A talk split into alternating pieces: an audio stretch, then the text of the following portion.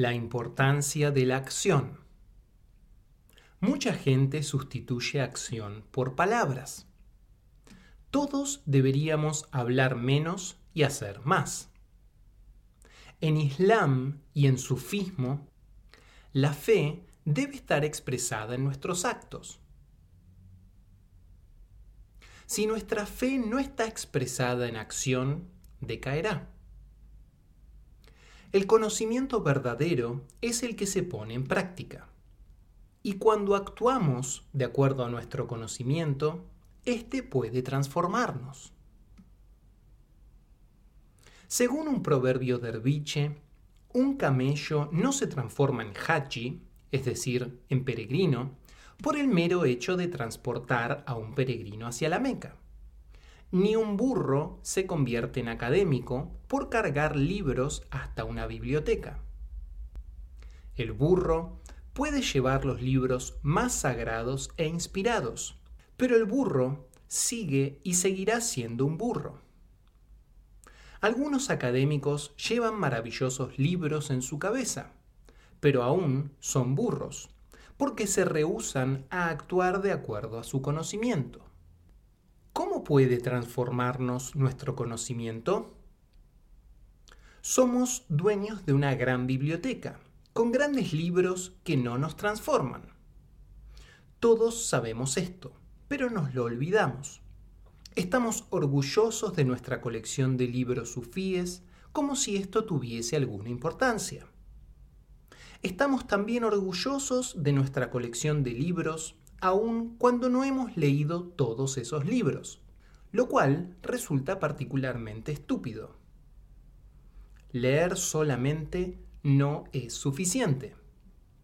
Siempre tenemos que preguntarnos a nosotros mismos, ¿Cómo puedo poner estas ideas en práctica?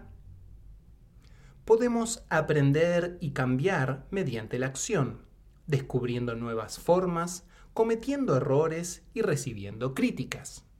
Muchos estudiantes de sufismo prefieren un sheikh muerto a un sheikh vivo. Es maravilloso tener a un santo muerto como sheikh y también muy conveniente puesto que jamás puede criticarnos. Asimismo, podemos ignorar cualquiera de sus enseñanzas con las cuales no estamos de acuerdo y él no puede quejarse. Mucha gente prefiere escuchar conferencias, leer libros y hablar sobre ideas sufíes en lugar de actuar de acuerdo a las mismas.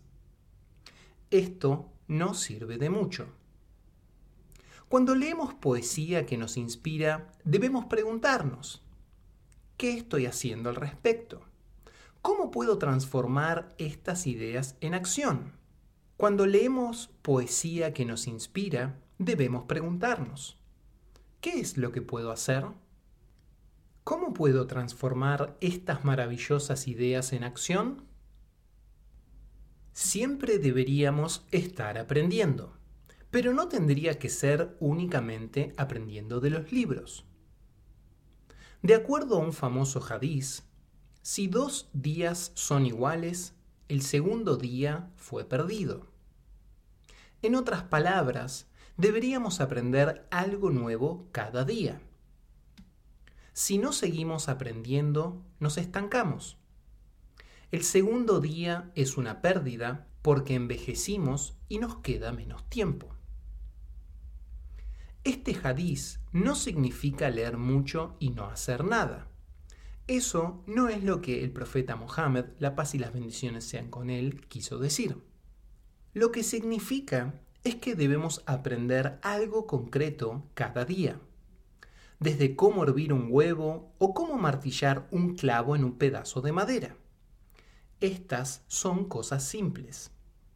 No hay nada especial en aprender a hervir un huevo o en clavar un clavo en un pedazo de madera, pero son ejemplos de real aprendizaje. El profeta Mohammed, sallallahu alaihi wasallam, nos enseñó a aprender de todas aquellas personas con quienes tenemos la oportunidad de encontrarnos.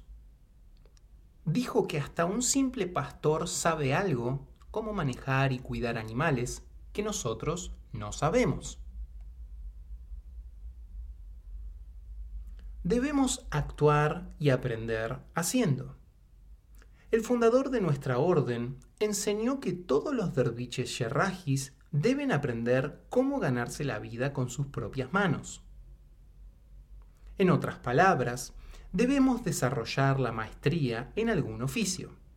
El Islam nos enseña a aprender a cuidar de nuestras familias y de nosotros mismos. Muchos de nosotros podemos ganarnos la vida con nuestras bocas. Eso no es algo menor. Ser capaz de enseñar o supervisar a otros es una capacidad real y muy valiosa. Pero también deberíamos ser capaces de ganarnos la vida con nuestras manos. Existe una gran sabiduría en ello. Hay una gran sabiduría en ello. En la actual Turquía, por ejemplo, todos los sultanes desarrollaron esta clase de capacidades. Algunos eran orfebres, mientras que otros eran músicos expertos o trabajaban la madera. Continuemos preguntándonos, ¿qué aprendí hoy? ¿Qué estoy planeando aprender mañana? ¿Cómo puedo hacer para poner mi conocimiento en práctica? Es demasiado fácil perderse en palabras y quedar fascinado por abstracciones. Lo lindo de la acción es que aprendemos de lo que vuelve a nosotros, funcionen o no nuestras acciones. El mundo es un excelente maestro. Si martillamos un clavo y éste se dobla en lugar de entrar derecho, hemos descubierto que aún no sabemos cómo martillar bien un clavo. Aprender no tiene que ser una actividad individual. Es maravilloso aprender juntos tanto sea con amigos o en familia. Y es una excelente idea, por ejemplo, practicar nuestras nuevas habilidades u oficios junto a nuestros hijos. Es maravilloso para ellos vernos poner en práctica cosas nuevas que hemos aprendido. Antiguamente, los derviches vivían juntos en el centro o derga sufi hasta que se casaban. Es decir, aprendían y trabajaban juntos. Así, la mayoría de esos dergas eran autosuficientes. El derga sufí era propietario de la tierra y los derviches trabajaban juntos plantando, limpiando la maleza y cosechando. Alguien nuevo trabajaba junto a un derviche con mayor antigüedad y en el curso natural de trabajar juntos, los novicios aprendían a ser derviches. En algunos casos, los derviches nuevos eran enviados a trabajar como aprendices de derviches mayores, para aprender un oficio como cerámica u orfebrería. Y en el curso de su aprendizaje también aprendían sobre sí mismos. Incluso si nuestras profesiones se ocupan mayormente de hablar en lugar de trabajar con nuestras manos, podemos seguir aprendiendo si buscamos una retroalimentación, es decir, comentarios y críticas constructivas. Si usted es un maestro, preste atención a sus estudiantes. ¿Qué están aprendiendo?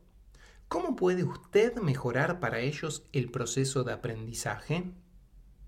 Me sorprende ver cuántos maestros y maestras no observan realmente a sus estudiantes para obtener respuestas sobre sus métodos de enseñanza.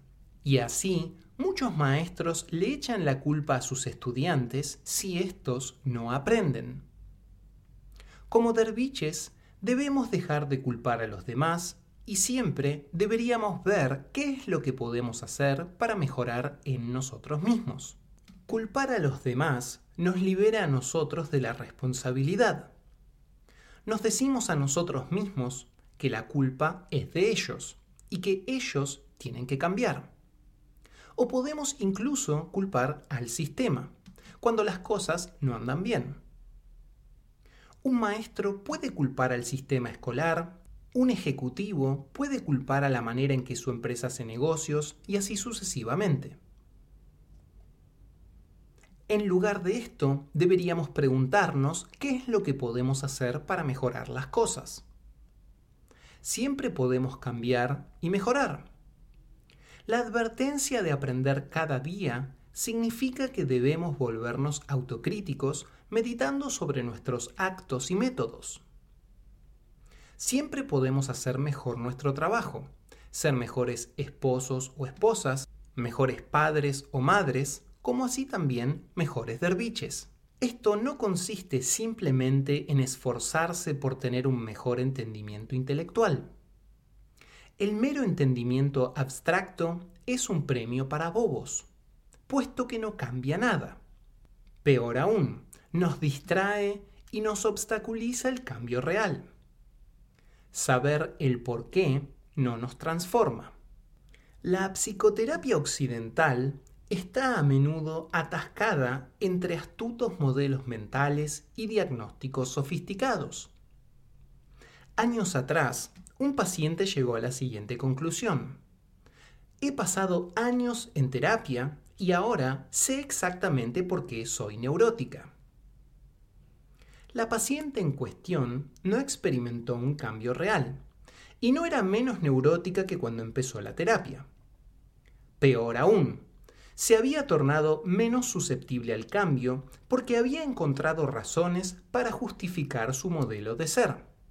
Esta clase de, por así llamarlo, autoconocimiento es veneno, puesto que hace que quedemos atascados en los hábitos que hemos desarrollado.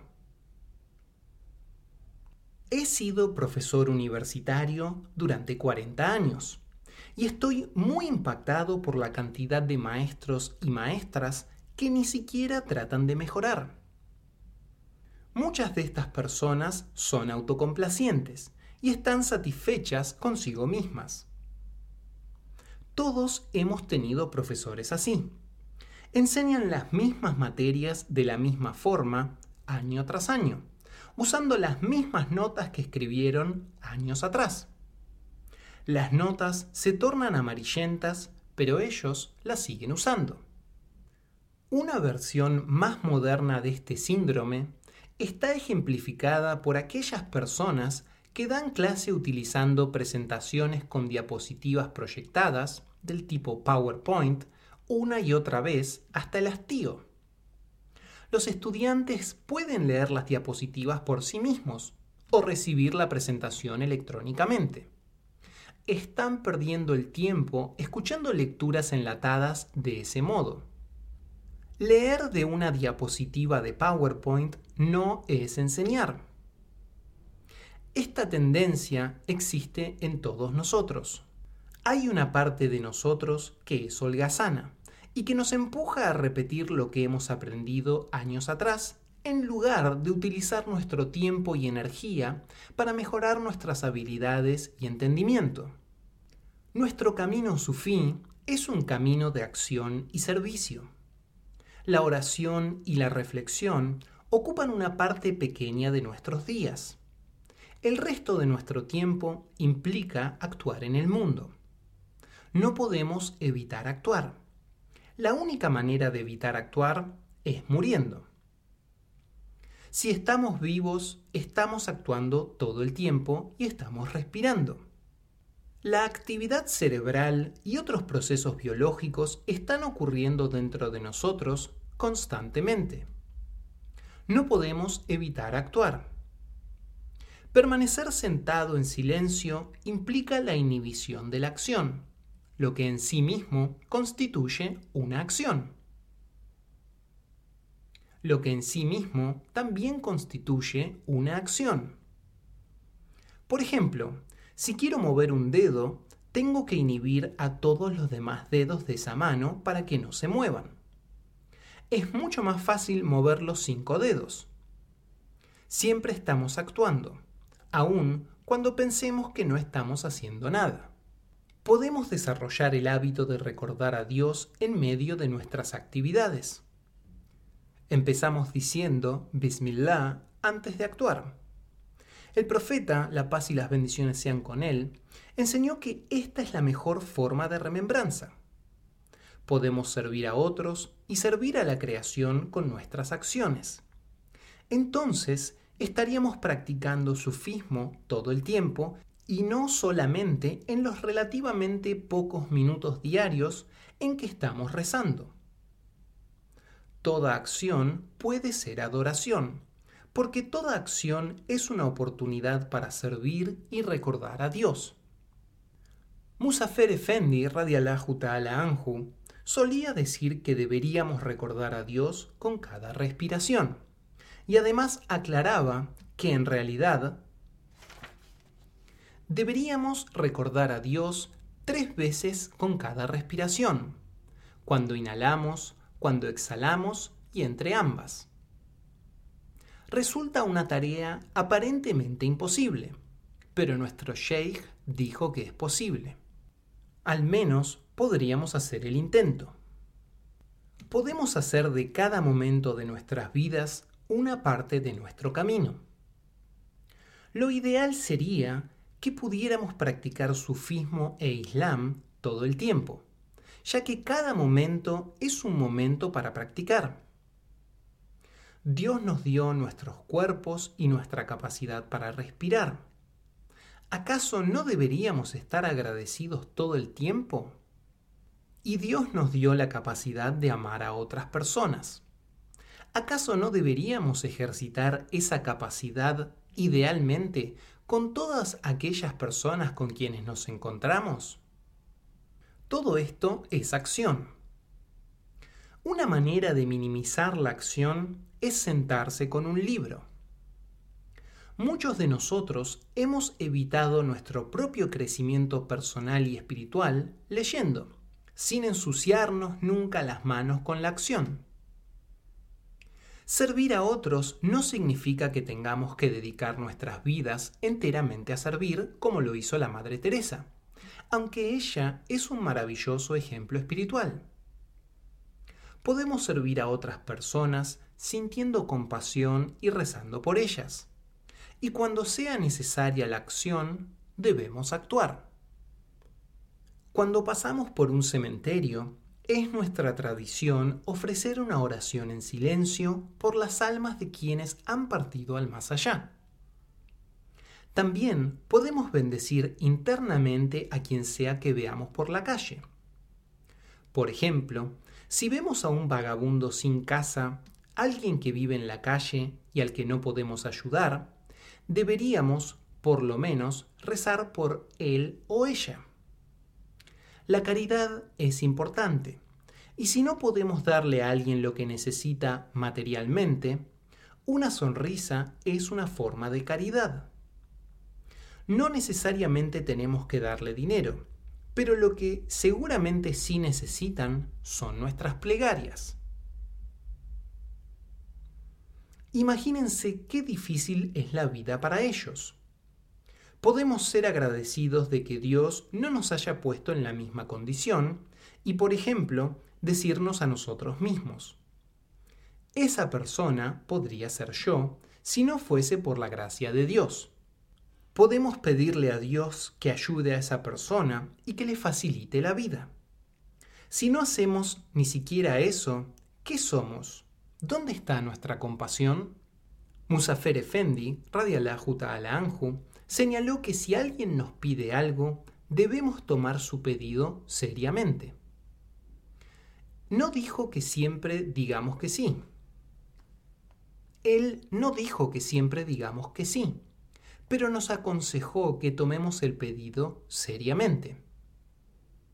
Si vemos a alguien en la calle que está haciendo dedo, es decir, tratando de ser alcanzado a algún lugar, podemos decidir no levantar a esa persona, especialmente si estamos solos en el auto. Podemos acelerar y pasar sin pensar, o podemos parar para levantarlo automáticamente sin considerar sin considerar si es peligroso o no. No sugiero ninguna de estas respuestas automáticas.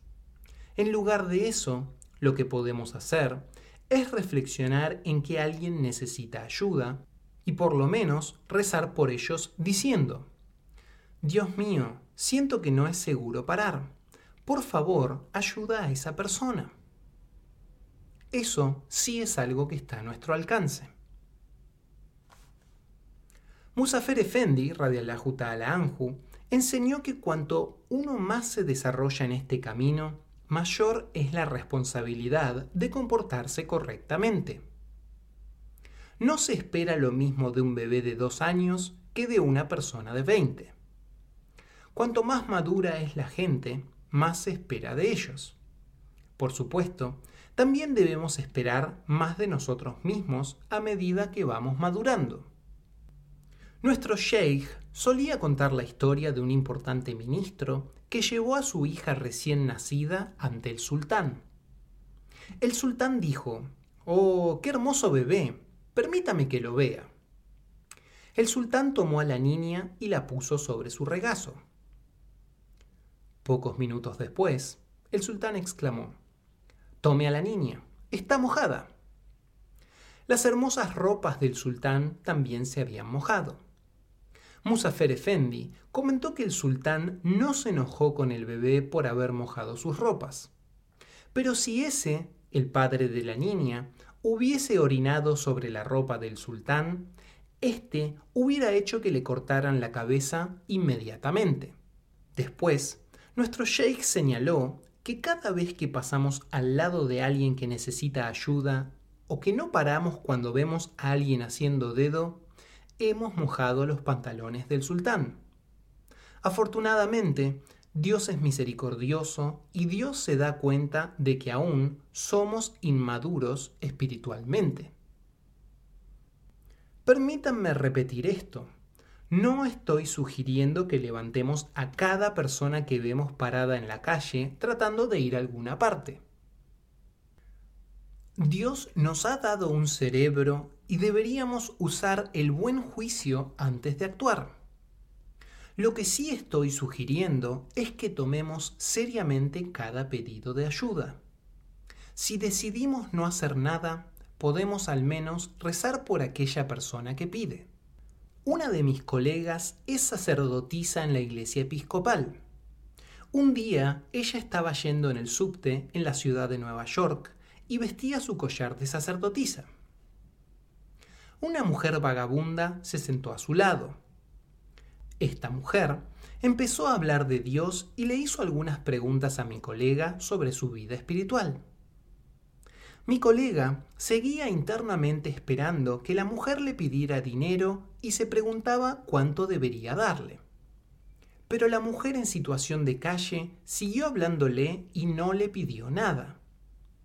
Finalmente, se levantó para irse y le dio a mi colega una ficha de subte, pidiéndole disculpas por no tener nada más para darle y agradeciéndole a la sacerdotisa por haber tenido una conversación tan inspiradora y maravillosa.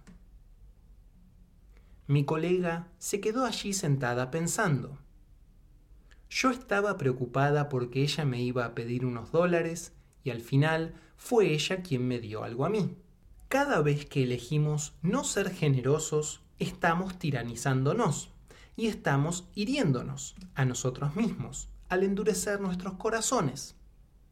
Esta historia nos recuerda a tener cuidado respecto de nuestras suposiciones y prejuicios. La religiosa estaba segura de que la mujer se había sentado junto a ella para obtener dinero. Y en lugar de ser así, fue la mujer sin techo quien le dio algo a ella. Nuestras acciones pueden no tener el resultado que deseamos, pero si tenemos las mejores intenciones, yo creo que siempre nos vamos a beneficiar de esas acciones. Es una práctica sufí importante el revisar nuestras intenciones y preguntarnos qué es lo que realmente queremos lograr con cada acto. Deberíamos reflexionar conscientemente sobre nuestros propósitos antes de empezar a actuar. No hay ningún camino espiritual que prospere basado en el descuido. Nuestro camino involucra conciencia puesta en acción. Cuando Sefer Efendi, radiallahu ta'ala anhu, asumió el cargo de gran sheikh de nuestra orden, dio una breve charla a los derviches yerrajis y comenzó diciendo, el sufismo no es teoría, es práctica. Durante esa disertación, él habló acerca de aprender y enseñar. nos recordó que el profeta, Salallahu alaihi wasallam, nos enseñó a aprender cada día.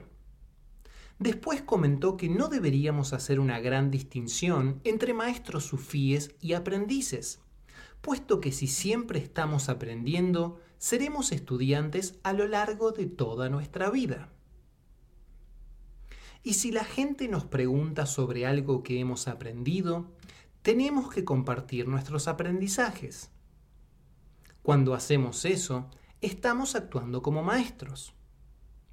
Ser un estudiante de por vida involucra también ser un maestro de por vida. Por supuesto, lo contrario también es cierto. Ser un maestro significa también ser un estudiante.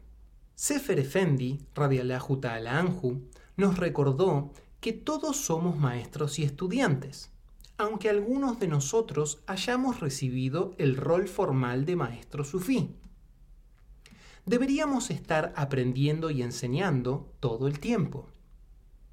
Si nos quedamos solo en el rol de maestros, nos estancamos y dejamos de aprender de nuestros estudiantes. Por otro lado, si nos quedamos solamente en el rol de estudiantes, fallamos en nuestra obligación de servir a otros enseñándoles lo que hemos aprendido. No debemos ser tacaños y guardarnos lo que hemos aprendido solamente para nosotros. La manera más profunda de enseñar sufismo es ser un ejemplo modelo de cómo se comporta un derviche. Como he mencionado anteriormente, Sefer Efendi radiallahu ta'ala anhu una vez dijo: Quizás no sepa mucho de sufismo, pero lo que sé es lo que he amado y practicado por más de 40 años. Es esencial amar lo que aprendemos y amar lo que hacemos. Si no amamos lo que estamos aprendiendo, no vamos a aprender mucho. Pensemos en nuestras propias experiencias en la educación. Todos hemos estudiado alguna vez solamente para probar un curso sin estar interesados en el contenido. ¿Cuánto recordamos de ese tipo de aprendizaje?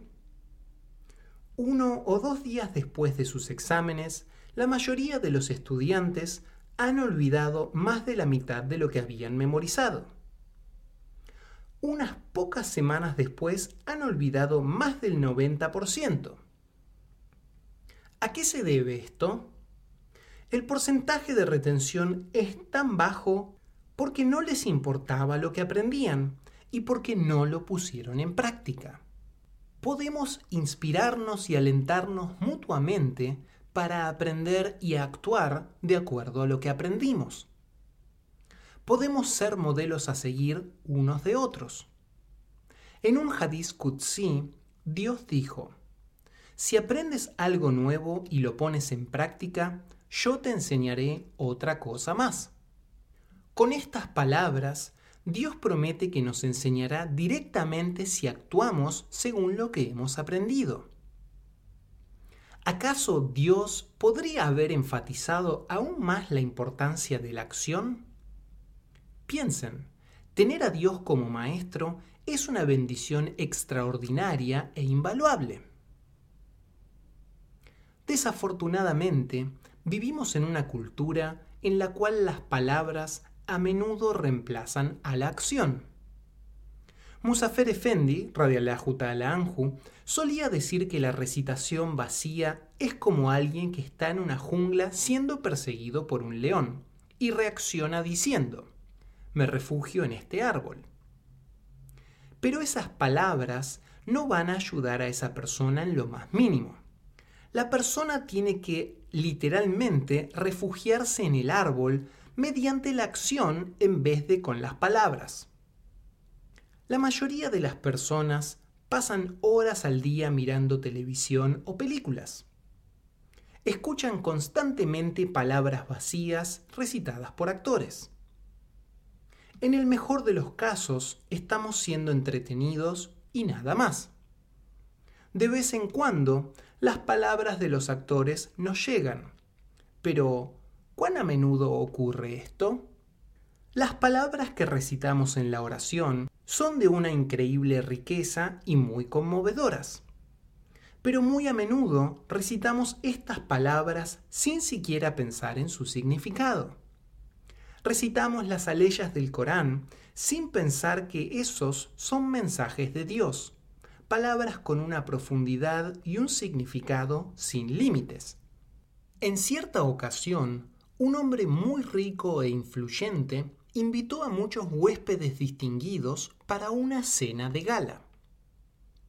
Entre los invitados al festín se encontraba un sheikh sufi que era conocido por sus poderes sanadores. Y también estaba presente el ministro de Salud, quien era un doctor en medicina que había sido educado en Francia. Luego de la cena, la hija del anfitrión súbitamente se descompensó y tuvo que ser llevada a sus aposentos. Su preocupado padre le pidió al sheikh que rezara por el bien de su hija. Así que el sheikh fue hacia donde estaba la niña y recitó varias plegarias para que se recuperara. Todo esto indignó al ministro de Salud, quien comenzó a refunfuñar enojadamente acerca de que esta clase de superstición tenía que llegar a su fin. Actualmente, dijo él, contamos con inyecciones de vitaminas, medicinas modernas y otros medios científicos para curar a las personas. Esta clase de antiguas tonterías y supersticiones está deteniendo el progreso. Entonces el sheikh se volvió hacia el ministro y le dijo, ¿no sabía que en la actualidad estaban poniendo uniforme de ministros a burros como usted? ¿Cómo es que un hombre tan tonto e ignorante pudo convertirse en doctor, incluso llegar al cargo de ministro? El ministro estaba furioso. Su cara se enrojeció intensamente y se puso tan enojado que no podía hablar. A continuación, el sheikh inmediatamente le dijo, en un tono suave y amable, Ministro, por favor perdóneme. Únicamente dije esas palabras insultantes para demostrar algo importante. Verá, su cara está completamente roja, sus vasos sanguíneos están dilatados, su corazón está acelerado y sus niveles de adrenalina se dispararon por las nubes. Todo esto fue causado por unas pocas palabras. Si un discurso laico puede ejercer semejantes cambios fisiológicos, quizás las palabras sagradas de las escrituras de Dios puedan ayudar y favorecer la sanación física. şeyhi